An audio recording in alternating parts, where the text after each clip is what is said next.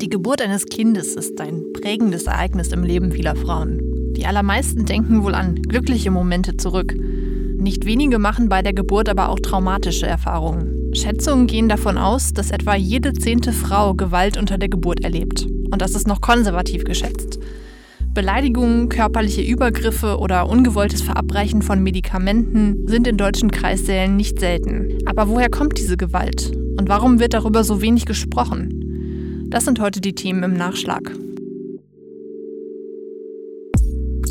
Nachschlag, der Recherche-Podcast Ihrer regionalen Tageszeitung.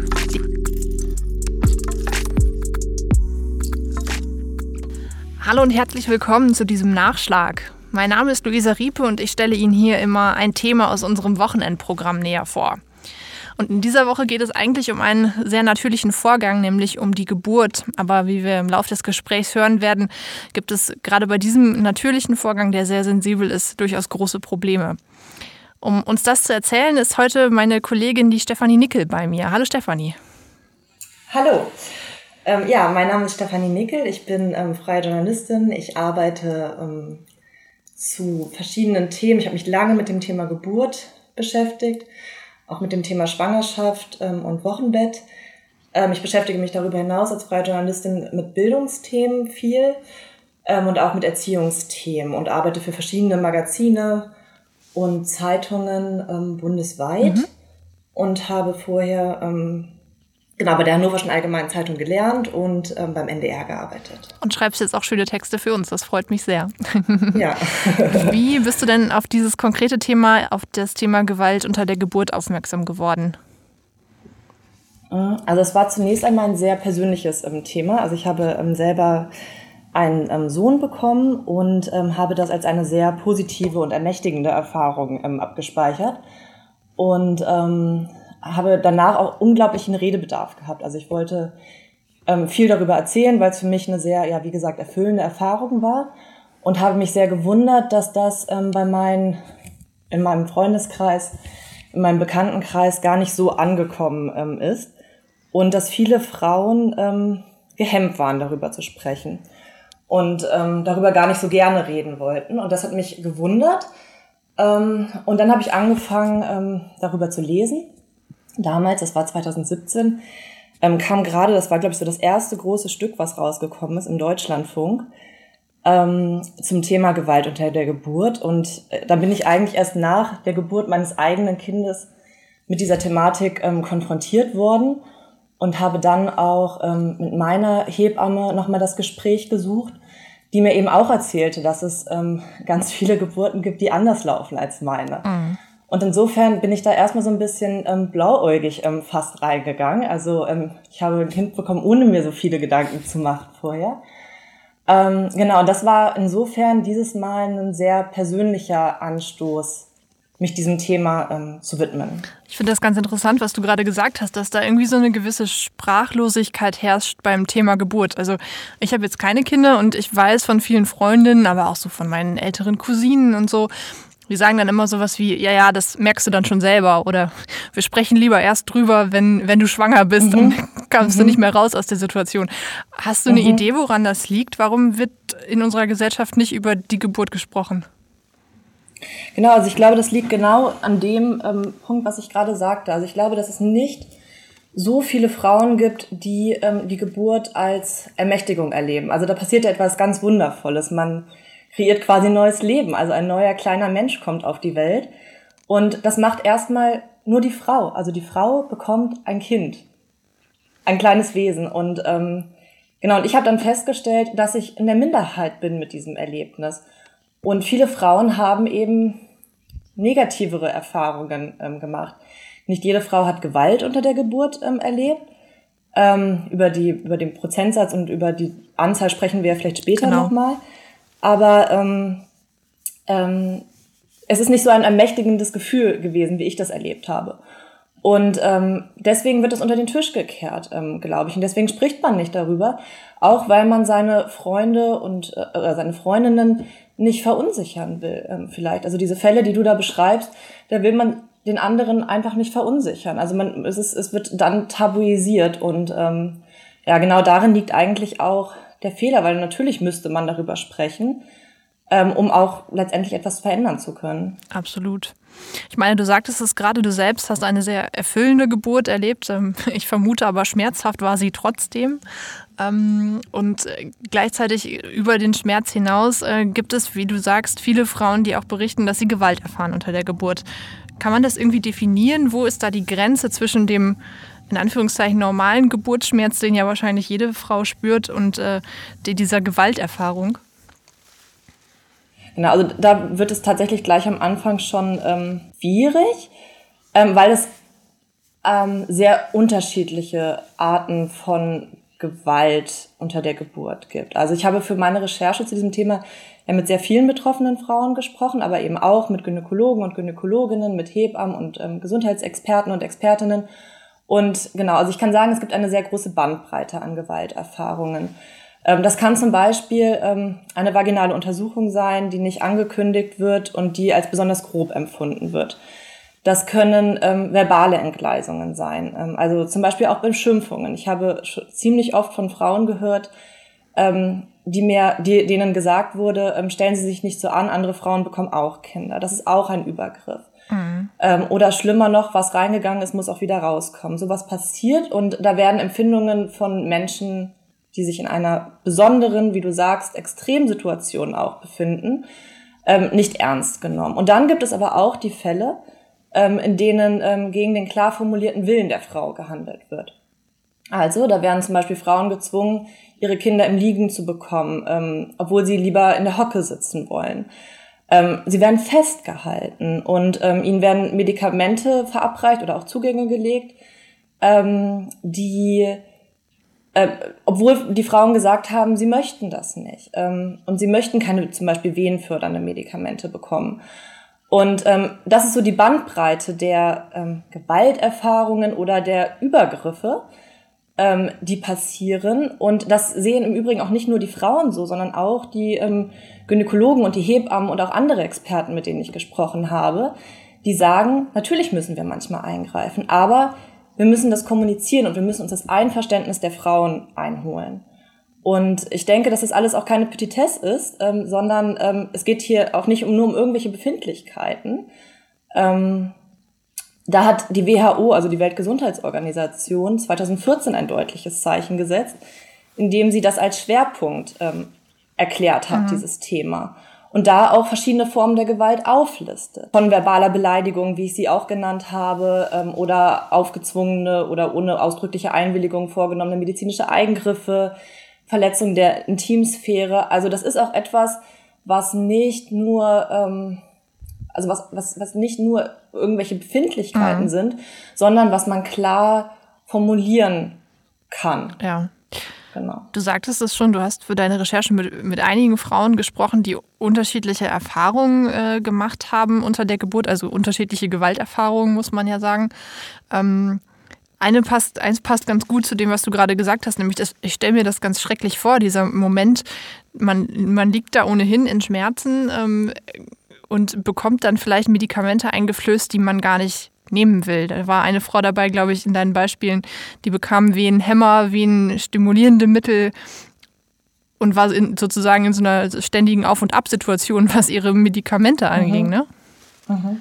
Also es gab verschiedene Fälle. Es gab ja einmal diese Frau, die ich gleich eingangs ähm, beschreibe, die ähm, hat am Anfang ihrer Geburt wohl zu der Hebamme gesagt, dass sie Schmerzen hat und dann hat sie sich in einer Badewanne wiedergefunden ähm, man muss wirklich sagen, vollgetrönt mit Opiaten. Mhm. Also diese Frau, die saß ähm, stundenlang, so hat sie es mir beschrieben, in einer Badewanne und wusste, dass das Wasser irgendwie zu kalt war, mhm. konnte aber an ihrer Situation nichts ändern. Und so begann ihre Geburt, also quasi im Vollrausch, ähm, ohne Herr ihrer Sinne zu sein. Und daran schloss sich das an, was du beschreibst. Also, dass es, also, dass sie ständig verschiedene Medikamente bekommen hat, wen fördernde Mittel, wen hemmende Mittel. Das ist bei vielen Frauen so gewesen, mit denen ich geredet habe. Mhm. Ähm, genau, also sie war von Anfang an nicht Herr der Situation. Also sie hatte zu keinem Zeitpunkt der Geburt das Gefühl, dass es irgendeine Art von Selbstbestimmung mhm. Gab.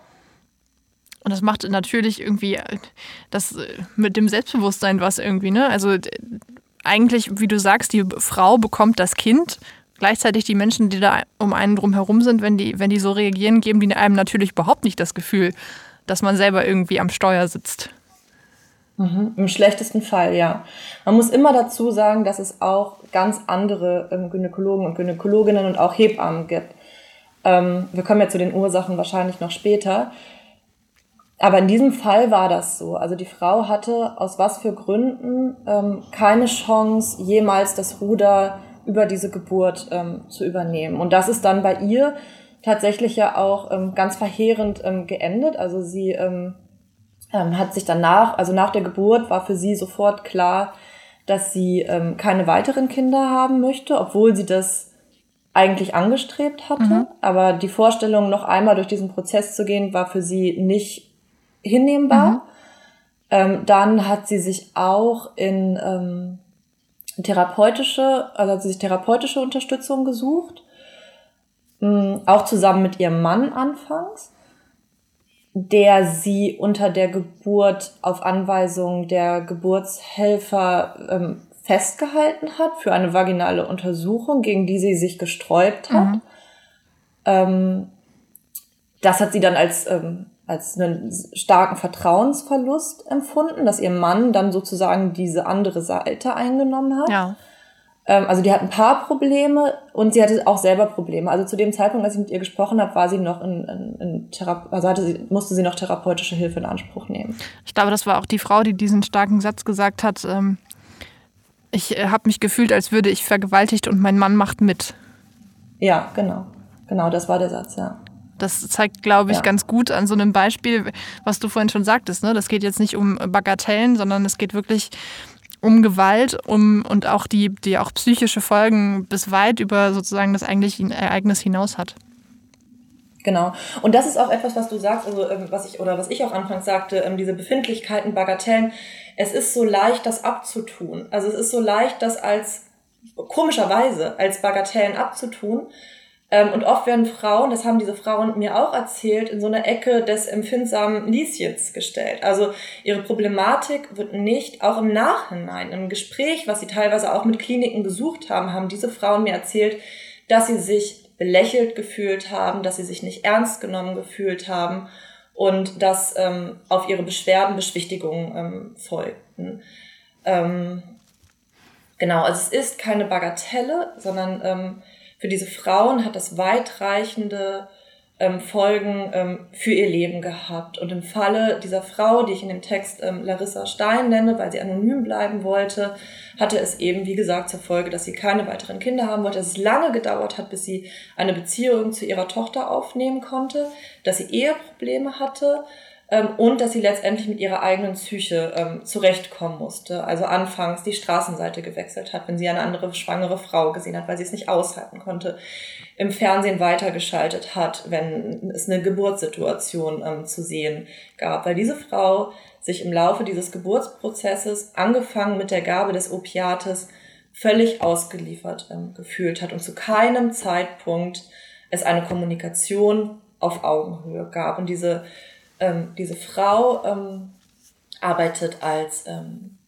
Lehrerin, das kann man glaube ich sagen, und ist eine selbstbewusste Frau und ihr Selbstbewusstsein ähm, ist danach komplett in den Keller ähm, gekracht, weil das, wie sie behandelt wurde in dieser Situation, sich in keiner Weise mit dem gedeckt hat, wie ihr Selbstverständnis ähm, ist. Also so sollte niemand behandelt werden, aber sie hat sich als Persönlichkeit mhm. überhaupt nicht gesehen in diesem in diesem Moment. Du sagtest, du hast mit vielen Frauen gesprochen über ihre Erfahrungen während der Geburt. Ähm, war das leicht, an diese Gesprächspartnerin zu kommen oder ist das dann doch auch eher wieder ein schambehaftetes Thema, über das man nicht so gerne spricht? Also ich war sehr überrascht über die große Bereitschaft, ähm, mit mir zu sprechen. Also ich habe mich ähm, ähm, zuerst mit verschiedenen Initiativen verbunden, die für eine selbstbestimmte Geburt eintreten. Also da war zum Beispiel Motherhood eine große Hilfe. Der Verein Motherhood ist eine Initiative zum Schutz von Mutter und Kind während der Schwangerschaft und bis zum ersten Lebensjahr. Gegründet wurde sie 2015 von Eltern, die die aktuelle Situation in der Geburtshilfe nicht hinnehmen wollten. Auf der Internetseite des Vereins heißt es, Kreissaalschließungen, Personalmangel in den Kliniken und große Lücken in der Hebammenversorgung gefährden die Gesundheit von Müttern und Neugeborenen. Deshalb setzt sich Motherhood ein für ein Recht auf stressfreie und gesunde Schwangerschaft, eine sichere und selbstbestimmte Geburt mit der freien Wahl des Geburtsortes und ein gesundes Aufwachsen der Kinder im ersten Lebensjahr. Aber ich habe ähm, genau auch mit anderen Vereinen und Initiativen, auch mit Therapeutinnen gesprochen, die mir Frauen vermittelt haben. Und ich habe sehr viele Rückmeldungen bekommen. Also es waren sogar so viele, dass ich ähm, gar nicht mit allen Frauen sprechen konnte, die mit mir sprechen wollten. Und ich habe am Ende ähm, tatsächlich mehrere Monate sehr viele Gespräche geführt. Ähm, und jede Geschichte war hörenswert und irgendwie ein kleiner Mosaikstein in einem großen Bild. Ähm, und nicht alle haben aber Eingang in den Text gefunden. Also ich war sehr überrascht über diese unglaubliche Bereitschaft des Austauschs und ähm, auch wie bereitwillig und detailliert die Frauen mir von diesen ja sehr intimen Momenten erzählt haben. Und die Frauen sagten mir, dass das für sie zum Teil so etwas war wie eine Therapie, also dass sie froh waren, ihre Erlebnisse endlich loszuwerden. Mhm. Ähm, da kommen wir auch wieder zu diesem Problem, über das wir schon gesprochen haben. Genau. Ähm, mit wem sollen diese Frauen auch sprechen? Also sollen sie sich ihrer besten Freundin anvertrauen, die auch gerade ein Kind erwartet? Ähm, also mit wem sollen sie sprechen, wenn sie sich nicht gerade für einen Therapeuten oder eine Therapeutin entscheiden? So und so haben sie viele Informationen tatsächlich mit mir geteilt. Ähm, und genau, was mir die Frauen aber auch sagten zu ihrer Motivation, so intensiv mit mir zu sprechen, war nicht nur der Versuch, das Erlebte aufzuarbeiten, sondern ähm, sie hatten auch die Hoffnung, mit ihren Geschichten etwas zu verändern ähm, und auch das System zu verändern und darauf aufmerksam zu machen. Das mhm. war ihnen ganz wichtig. Ähm, und ja, sie wünschen sich einfach ein anderes System, in dem die Frau im Mittelpunkt ähm, des Geburtsgeschehens ähm, steht. Und ähm, ja, wollten es irgendwie für die nächsten Frauen besser machen. Und das hat mir tatsächlich ähm, sehr imponiert, wie ähm, virulent dieser Wunsch der Frauen war, mit ihren Geschichten etwas auch verändern ähm, zu wollen. Ich glaube, das ist tatsächlich ganz wichtig und da kann man auch nur dankbar sein, dass ähm, Frauen solche Geschichten dann teilen, um aufmerksam zu machen auf dieses Thema, denke ich. Irgendwelche Zahlen kann man sich irgendwie annähern an die Frage, wie viele Frauen erleben Gewalt bei der Geburt? Mhm. Ähm, das ist ganz schwer zu sagen, weil es da ähm, offensichtlich eine ganz große Dunkelziffer ähm, gibt. Also es gibt unterschiedliche Stimmen dazu, man kann das nur schätzen, ähm, weil es eben keine Aufzeichnungen ähm, gibt. Der ähm, Michael Apodaken, der Leiter der Geburtsstation ähm, im St. Josephs Krankenhaus in Berlin, ähm, der in meinem Text auftaucht, der spricht von 10 Prozent. Die ähm, Soziologin Christina Mundlos, die das Buch geschrieben hat, Gewalt unter der Geburt, ähm, die spricht von 50 Prozent. Ähm, man kann es einfach nicht klar sagen, es kommt auch darauf an, wie man zählt. Ähm, Fakt ist, dass es eine große Dunkelziffer gibt und ähm, dass viele Frauen ähm, nach der Geburt das auch erstmal gar nicht so benennen können, ähm, was mit ihnen geschehen ist. Also die wenigsten, die kommen aus dem Kreissaal und können ganz klar formulieren, das war jetzt übergriffig, mir wurde Gewalt angetan. Mhm. Sondern bei den meisten ist da zuerst ähm, erstmal so eine große, ja, so Leere, eine Traurigkeit, es fällt ihnen schwer, eine Beziehung zu den Babys aufzubauen. Und viele denken, Geburt muss so sein. Und dann kommen wir wieder zurück zu dem, was wir eingangs gesagt haben, nämlich man spricht nicht darüber, über diese auch schwierigen Erfahrungen. Von einer Frau wird in der Regel verlangt, dass wenn sie ihr Kind bekommen hat, ähm, sie glücklich ist, weil sie ist ja jetzt Mama. Mhm. Und diese Geburt, die, ähm, die geht dann ganz schnell, ähm, verschwindet in der Dunkelheit und darüber wird dann eben nicht weiter ähm, gesprochen. Kann man denn sagen, ähm, so sollte eine, eine gute Geburt ablaufen? Gibt es da irgendwelche Richtlinien, vielleicht auch für Ärzte, Hebammen, äh, woran man sich da halten kann? Ähm, ich persönlich denke, als allererstes, sie muss so weit wie möglich selbstbestimmt sein. Also eine Frau sollte, und das denke ich nicht nur persönlich, sondern das habe ich auch in vielen Gesprächen mit den Frauen ähm, und eben auch mit den Gynäkologen, Gynäkologinnen ähm, gehört, eine Frau sollte in der Lage sein, ähm, ähm, selbstbestimmt durch die Geburt zu gehen ähm, und sollte und ihr sollte immer kommuniziert werden. Mhm. Es sollte sich immer das Einverständnis der Frau geholt werden. Und es sollte immer erklärt werden und es sollten auch Alternativen aufgezeigt werden zu bestimmten Eingriffen. Ähm, Jetzt kann man sagen, dass es auch Extremsituationen gibt, in denen zum Beispiel schnell gehandelt werden muss. Die Gynäkologen, mit denen ich gesprochen habe, sagen aber, dass diese Fälle sehr, sehr selten ähm, sind, dass so schnell gehandelt werden muss, dass noch nicht mal ein Wort möglich ist, zu sagen, was man mhm. macht. Ähm, das Genau, das finde ich ganz wichtig. Also egal, wo und wie man sein ähm, oder wo man sein Kind kriegt, ob in einer Klinik, ob in einem außerklinischen Rahmen, es sollte kommuniziert werden und die, die Frau sollte im Mittelpunkt des Geburtsprozesses stehen, weil sie bringt letztendlich dieses Kind auf die Welt. Ähm, es gibt Leitlinien dazu. Mhm. Die Leitlinie Vaginale Geburt am Termin steht kurz vor der Vollendung. Sie soll dem medizinischen Fachpersonal mehr Orientierung und Sicherheit bieten bezüglich der möglichen Entscheidungs- und Handlungsoptionen im Geburtsvorgang. Federführend sind die Deutsche Gesellschaft für Gynäkologie und Geburtshilfe sowie die Deutsche Gesellschaft für Hebammenwissenschaft. Die Leitlinie soll unter anderem klären, wie Mobilisation unter der Geburt funktioniert, wann Ultraschalldiagnostik einzusetzen ist, wie die Umgebung im Kreissaal gestaltet werden und wie viel Fachpersonal verfügbar sein sollte. Im August 2020 wurde ein erster Entwurf für die neue Leitlinie vorgelegt. Er befindet sich derzeit in Revision. Ähm, aber diese Leitlinien ähm, sind gar nicht das Bestimmende. Also dass das Wichtige ist, dass die Frau im Mittelpunkt steht. Das ist eine Haltungssache letztendlich. Ja, das glaube ich auch. Vielleicht kann man das an einem Beispiel nochmal verdeutlichen. Ich habe jetzt in Vorbereitung ähm, zu diesem Podcast auch ein bisschen gelesen und bin auf, dieses, auf diese Technik des äh, Kristellerns gestoßen. Sagt ihr das auch was? Mhm. Das ist diese Technik, äh, mit der, die anscheinend sowieso auch umstritten ist, mit der ähm, der Geburtsvorgang anscheinend unterstützt wird, indem auf den Bauch gedrückt wird. So habe ich es verstanden. Mhm. Mhm. Und äh, ich glaube, gerade da kann man ganz gut nachvollziehen, dass es einen Unterschied macht, ob äh, das bei einer Frau gemacht wird und angekündigt wird und das sanft gemacht wird oder ob das äh, vielleicht überraschend ähm, gemacht wird, ohne mit der Frau vorher zu sprechen. Mhm. Das war ja auch ähm, der Fall bei einer Frau, mit der ich ähm, gesprochen habe, die ähm, bei der Geburt ihres ersten Kindes völlig überrumpelt war, als sich ein Geburtshelfer plötzlich auf ihren Bauch warf und das Kind herausdrückte. Ähm, dieser Kristellergriff ist tatsächlich höchst umstritten mhm. und seine Wirksamkeit auch generell ähm, wird stark angezweifelt. Ich kann nicht genau sagen, in was für Fällen ähm, der einmal notwendig sein kann, aber in den Gesprächen, die ich geführt habe, haben mir eigentlich alle ähm, einstimmig gesagt, dass dieser Kristellergriff mehr Schaden anrichtet, als er Nutzen ähm, bringt. Denn er geht häufig einher mit starken, ähm, auch zum Teil inneren Verletzungen, die die Frau davon tragen kann, wenn er vor allen Dingen dann auch noch, wie es auch häufiger geschieht, falsch angewendet wird. Mhm. Was glaubst du denn, was sind die Gründe dafür, dass äh, unter der Geburt trotzdem dann manchmal so umstrittene Techniken angewandt werden oder dass eben sich nicht die Zeit genommen wird, mit Frauen zu sprechen? Also woher kommt diese Gewalt im Kreissaal?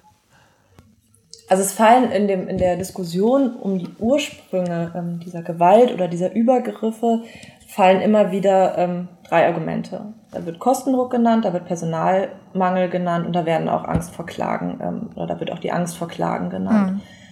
Ähm, der Kostendruck, ähm, die Kliniken arbeiten nach dem sogenannten Diagnosis Related Group System. Ja. Das ähm, ist ein relativ äh, sperriger Begriff. Mhm. Ähm, bedeutet, dass die Kliniken pro Gebärende eine Pauschale kriegen. Nun ist es aber so, das wurde mir auch immer wieder gesagt, dass dieser Festpreis nicht die Kosten deckt, mhm. sondern im Gegenteil bei einer Geburt, die lange dauert, bei der aber nicht interveniert wird, zahlen die Kliniken häufig drauf. Mhm. Und das heißt, dass sich die natürliche Geburt für Kliniken nicht rechnet. Oder nur, wenn sie sehr schnell geht. Das ist aber bei dem ersten Kind meistens nicht der Fall. Ja. Ähm, das zweite Problem ist Personalmangel. Ähm, da gibt es eine Erhebung des ähm, Hebammenverbandes, des Deutschen Hebammenverbandes, der sagt, dass jede zweite Hebamme regelmäßig drei bis vier Frauen gleichzeitig betreut.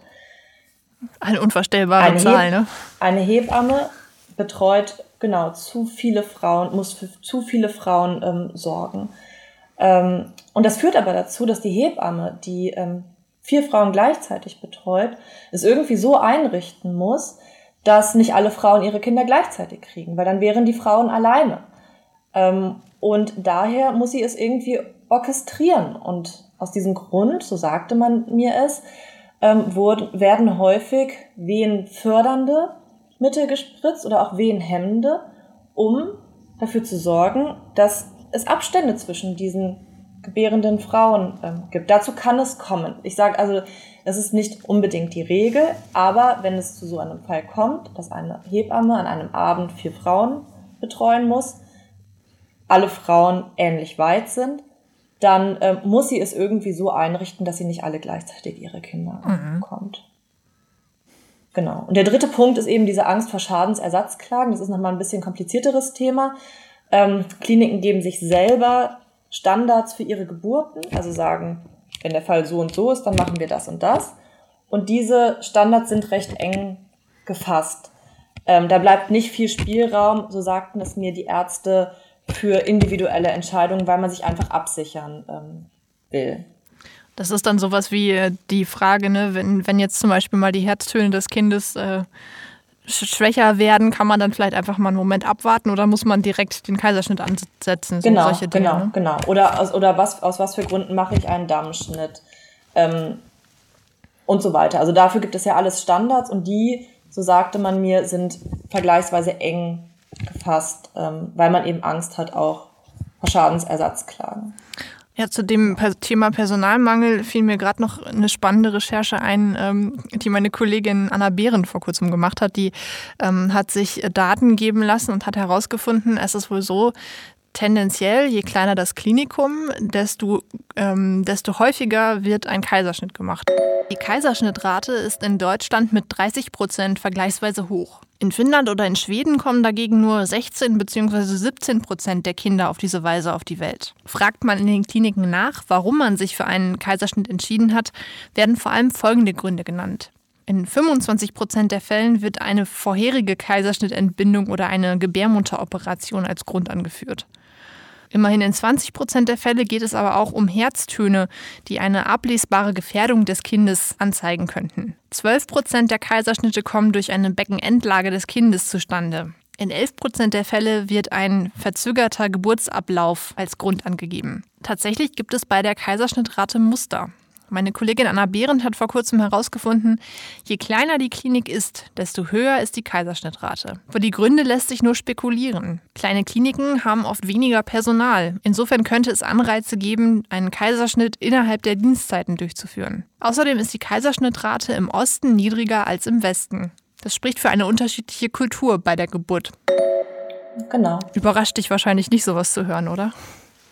Nein, genau. Und ähm, genau aus dem gleichen Grund, wie ich sagte, also wenn es dann den Schichtwechsel gibt, dann spritzt man vielleicht das ähm, venenfördernde Medikament, ähm, um dann, ähm, das sagte, sagte man mir auch unter den Hebammen, ähm, dass es in manchen Kliniken Usus ist, dass man den Kreissaal frei wieder übergibt. Also dass Frauen nicht, also dass die Spätschicht dann nicht noch die Frauen von vorher sozusagen ähm, ähm, weiter begleiten ähm, muss. Ja, und das ist eigentlich wirklich unglaublich, wenn man darüber nachdenkt, dass sich Geburten nun mal einfach nicht planen lassen. Ne? Weder wann es losgeht, noch äh, wie schnell es geht. Ähm, und das muss dann irgendwie übereinstimmen mit irgendwelchen Dienstplänen. Macht eigentlich so ein bisschen ja. sprachlos, wenn man das äh, sich vor Augen führt.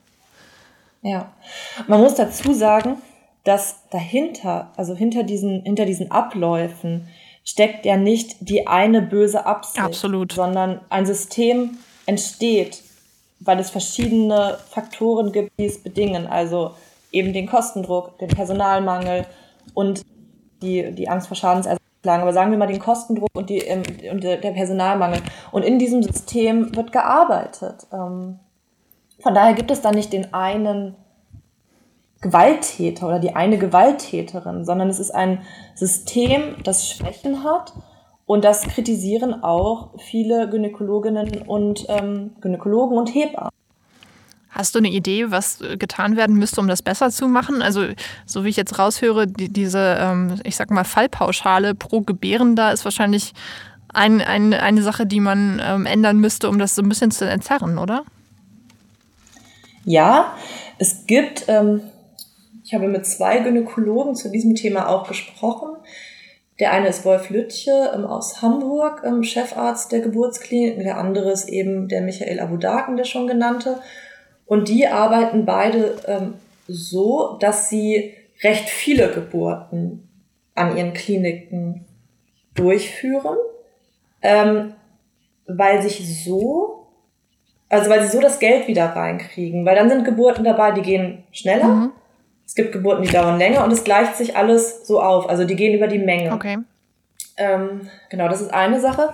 Es gibt aber noch einen vierten Punkt, ähm, den man berücksichtigen muss, wenn man über die Ursachen von Gewalt unter der Geburt spricht. Und das ist, ähm, darüber spreche ich ja auch ausgiebig in dem Text, dass ähm, es in den Kliniken auch ein Haltungsproblem gibt. Beziehungsweise es gibt unterschiedliche Haltungen, wie Geburt verlaufen sollte. Es gibt auf der einen Seite Geburtshelfer, die ähm, die Frauen im Mittelpunkt stellen, so wie wir ja schon darüber gesprochen haben. Und es gibt Geburtshelfer, die davon ausgehen, dass sie die Frau entbinden müssen. Und das ist ein riesiger Unterschied. Mhm. Und um dieses Haltungsproblem ähm, kreist es auch immer wieder in den Gesprächen, ähm, die ich geführt habe. Weil natürlich kann man diese, diese, diese drei Argumente nehmen und sagen, das alles erschafft ein System, was schwierig ist. Und trotzdem gibt es auch ähm, ähm, individuelle Entscheidungsmöglichkeiten, die jeder Einzelne ähm, hat. Und da spielt die Haltung der Geburtshelfer eine zentrale Rolle. Sehe ich mich als Geburtsbegleiter, der der Frau Hilfestellungen gibt, ihr Kind zu bekommen, der sie unterstützt, oder kommt die Frau rein und ich denke, ich entbinde die Frau, ich spritze jetzt das und das. Ähm, das ist eine, das ist, das sind ganz unterschiedliche Ansätze und ist das dann eine Frage der Ausbildung des Personals oder vielleicht auch so eine Generationenfrage oder ist das tatsächlich dann auch einfach individuell oder an Kliniken unterschiedlich? Ähm, es ist, glaube ich, auch eine Generationenfrage, zumindest in den Kliniken. Bei Hausgeburtshebammen sieht das, glaube ich, ein bisschen anders aus. Mhm. Die große Mehrheit der Kinder in Deutschland kommt in Kliniken auf die Welt. Am Beispiel 2018 kann man das gut sehen. Damals wurden insgesamt 790.000 Kinder geboren. Davon 773.000 in Kliniken. Der Rest, also ungefähr 2% aller Kinder, kam vermutlich zu Hause auf die Welt. Im Corona-Jahr 2020 dürften die Zahlen noch mal steigen. Zumindest verzeichneten viele Hebammen ein Plus bei den Anfragen nach Hausgeburten. Dabei dürfte vor allem eine Rolle spielen, dass Väter und andere Verwandte zeitweise nicht zu Besuch in die Kliniken kommen durften. Außerdem hatten wohl viele Mütter Angst vor einer Ansteckung mit dem Coronavirus. Zahlen gibt es allerdings noch nicht.